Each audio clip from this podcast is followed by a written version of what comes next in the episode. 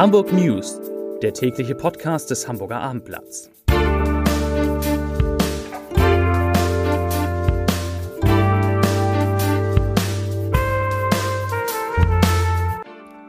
Herzlich willkommen an diesem Dienstag. Mein Name ist Lars Heider und natürlich sind die Hamburg News auch heute wieder ein Corona-Update, das wichtigste Corona-Update für Hamburg und ein bisschen auch für die Umgebung. Zunächst wie immer drei Nachrichten in aller Kürze, die auch irgendwie alle mit Corona zu tun haben. Nachricht Nummer eins: Da ja viele Spargelbauern im Moment Probleme haben, Erntehelfer zu finden, ist jetzt einem Spargelbauern im Landkreis Harburg eine tolle Idee gekommen, finde ich. Er vermietet Spargelreihen für etwas über 200 Euro und dann kann man sich in diesen Spargelreihen selber bedienen, also selber ernten. Tolle Idee. Nachricht Nummer zwei: die hat auf den ersten Blick gar nichts mit Corona zu tun, ist aber doch wichtig, denn die Wettervorhersagen für die Osterfeiertage sind zumindest in Hamburg eher durchwachsen. Das ist deshalb für die Hamburger Polizei eine gute Nachricht, weil sie glaubt, dass dann weniger Menschen auf der Straße unterwegs ist, sind und sie weniger Menschen ermahnen muss. Und Nachricht Nummer drei, Meldung Nummer drei: Trotz Corona sprudelt die Wasserfontäne auf der Hamburger Binnenalster seit heute wieder. Das ist doch eine gute Nachricht. Ja, wir wollen heute mal gucken, was der Hamburger Bürgermeister, was die Gesundheitssenatorin und was der Innensenator so über die Corona-Lage zu sagen hat. Und dann wollen wir kurz vor Ostern, vor diesem wichtigen Termin, mal einen Blick wagen. Wie ist eigentlich die Lage in Hamburg? Wie groß ist die Wahrscheinlichkeit, dass es in Hamburg nach Ostern, wie ja oft spekuliert wurde und immer noch wird, vielleicht zu Lockerung der Kontaktbeschränkungen kommt. Ja, aber zunächst erstmal, was hat der Bürgermeister heute in der Landespressekonferenz zur Lage, äh, zur Lage der Epidemie in Hamburg gesagt? Er hat zunächst, aber das heißt zunächst einmal einen, einen sehr lustigen Satz gesagt.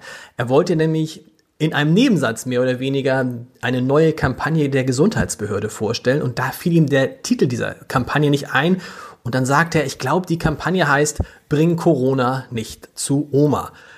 Gemeint ist dasselbe, die Kampagne, die die Gesundheitsbehörde jetzt macht, heißt Oma und Opa sind mit Abstand die Besten. Hintergrund, es wird allen Enkeln halt geraten, auch über Ostern den Kontakt mit Oma und Opa zu vermeiden, weil die halt zu den Hochrisikogruppen gehören. Ja, Peter Schenscher wurde vor allen Dingen noch viel gefragt über das Verhältnis zwischen Hamburg und Schleswig-Holstein.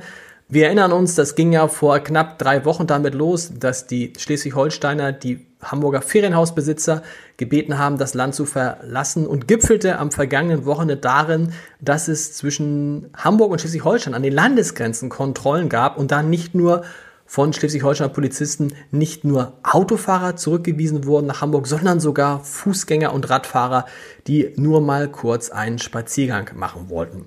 Peter Schenscher hat dazu heute relativ eindeutig gesagt, ähm, dass er sich anscheinend mit Daniel Günther, dem Ministerpräsidenten Schleswig-Holsteins, einig sei, dass damit Schluss sein muss, dass die Maßnahmen an den Landesgrenzen aufhören müssen und dass Hamburg und Schleswig-Holstein und überhaupt die gesamte Metropolregion im Moment so viele Probleme habe, die man gemeinsam lösen müsste, dass es eben nicht sein könne, dass jetzt hier noch Feindseligkeiten zwischen den Ländern entstehen. Wortlich hat Peter Schenscher gesagt, es gibt sehr, sehr wichtige Probleme, die müssen wir im Moment gemeinsam lösen und wir können keine künstlichen Grenzen errichten. Bleibt die Frage, ob das Manuela Schwesig in Mecklenburg-Vorpommern und eben Daniel Günther in Kiel, Schleswig-Holstein auch so sieht. Aus Kiel erreichte uns heute die Information, dass die dortige Landesregierung die Aufregung in Hamburg über die Grenzkontrollen doch etwas, Zitat, aufgebauscht und übertrieben findet. Ja, hoffen wir, dass damit jetzt Schluss ist und dass Hamburg und Schleswig-Holstein wieder zu einem Miteinander finden, das den Begriff Metropolregion rechtfertigt. Zu den Zahlen von heute. Das ist ja das Wichtigste, die Fallzahlen in Hamburg. Die Eindämmung der Fallzahlen gelingt Hamburg offenbar. Auch heute stieg die Zahl der neu registrierten Corona-Erkrankten mit 129 moderat an, etwas höher als gestern, aber moderat. Die der Wiedergenesenen lag erneut höher. Aktuell leiden damit in Hamburg 1427 Menschen an dem Virus. 70 davon werden auf Intensivstationen in den Krankenhäusern betreut. Und Gesundheitssenatorin Prüfer Storks hat heute gesagt, dass diese Zahl, die Zahl der Menschen, die auf Intensivstationen und in den Krankenhäusern betreut äh, werden müssen, dass diese Zahl der wichtigste Maßstab sei, um durch die Krise zu kommen. Und die Gesundheitssenatorin hat etwas Interessantes angekündigt. Die Stadt Hamburg hat nämlich beim Universitätsklinikum Eppendorf eine Reihenuntersuchung in Auftrag gegeben. Das UKE soll anhand von Blutuntersuchungen feststellen, wie viele Menschen in der Stadt tatsächlich schon Antikörper gegen das Coronavirus gebildet haben. Hintergrund, niemand weiß, wie hoch die Dunkelziffer der Infizierten ist. Und da der, das Corona, die Corona-Erkrankung in Hamburg relativ leicht, oft sehr milde verläuft, kann man davon ausgehen, dass die Dunkelziffer der Infizierten deutlich höher ist als die Zahl der tatsächlich festgestellten Fälle.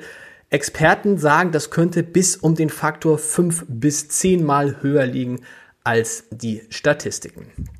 Feststeht, und das hat heute Hamburgs Innensenator Andi Grote erzählt, feststeht, dass die Zahl der Verstöße, die die Hamburger Polizei gegen die Abstandsgebote und die Versammlungsverbote feststellt, deutlich gestiegen sind. Pro Tag seien das jetzt 300 bis 500, sagte Grote dessen Polizisten übrigens auch bemerken, Zitat, dass die Leute sich zunehmend uneinsichtig zeigen.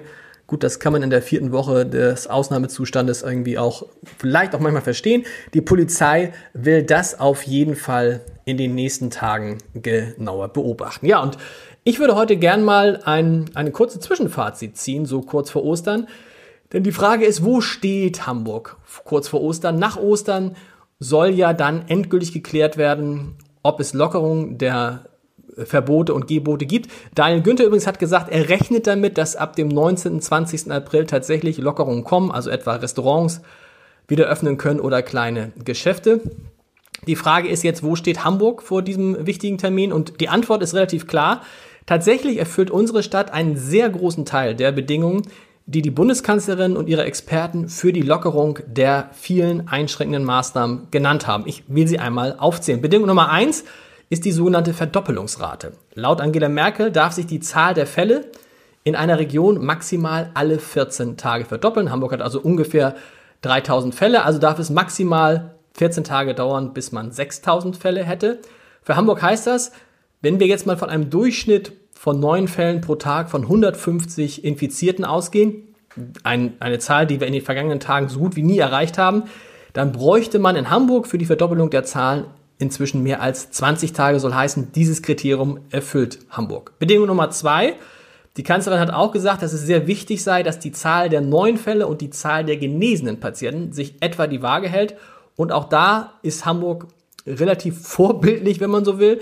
Es ist nämlich so, dass in den vergangenen Tagen die Zahl der genesenen Patienten immer über der Zahl der Neuinfizierten lag. Auch das erfüllt Hamburg. Und Bedingung Nummer drei, das Gesundheitswesen darf nicht überlastet werden. Da muss man sagen, die Lage in Hamburg ist zwar nicht mehr so entspannt wie vor etwa zwei Wochen, aber die befürchtete Riesenwelle an Patienten in, ersten, in der ersten Aprilwoche ist glücklicherweise auch ausgeblieben. Und es kommt eben halt dazu, dass die Corona-Epidemie in der Stadt in etwa so verläuft, wie das die Behörden und die Experten vorhergesagt haben. Wir erinnern uns, am Anfang hieß es, dass der starke Anstieg vor allem äh, an den Rückkehrern aus den Skigebieten liegt. Genauso ist es. Seit die Skiferien jetzt zwei bis drei Wochen her sind, geht die Zahl der neu infizierten äh, Fälle zurück. Und äh, es kommt relativ wenig dazu. Auch die, auch die Zahl der Anrufe beim Arztruf 116, 117 ist deutlich zurückgegangen und ein ganz nicht unerwünschter Nebeneffekt zumindest, es hat doch schon eine große Zahl an Hamburg, Hamburgern und Hamburgerinnen dieses Virus hinter sich und fängt an, so eine kleine Herdenimmunität zu bilden. Das sind alles gute Nachrichten. Jetzt sind wir gespannt, was passiert. Wird das alles belohnt, wenn es nach Ostern darum geht, dass die Maßnahmen in Hamburg und Umgebung gelockert werden? Ja, das war unser Newsletter, unser Newsletter, unser Podcast für heute. Newsletter gibt's auch, aber unser Podcast für heute. Ich will enden mit einem Hinweis auf eine neue Folge meines etwas längeren Podcasts Entscheider treffen Heider, in dem ich mit Menschen spreche, wie sie geworden sind, was sie geworden sind. Diesmal habe ich Till Walz zu Gast. Das ist der Gründer von Jump House. Viele von Ihnen, viele von euch kennen sicherlich diese Trampolinparks, die es unter anderem in Stelling und Poppenbüttel, aber überall in Deutschland gibt.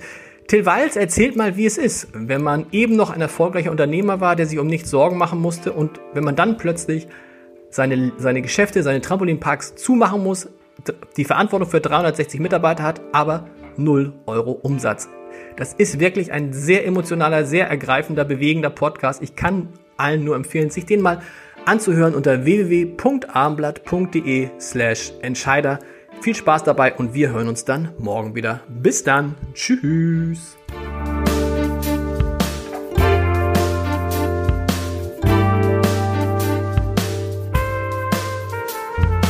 Weitere Podcasts vom Hamburger Abendblatt finden Sie auf abendblatt.de slash podcast.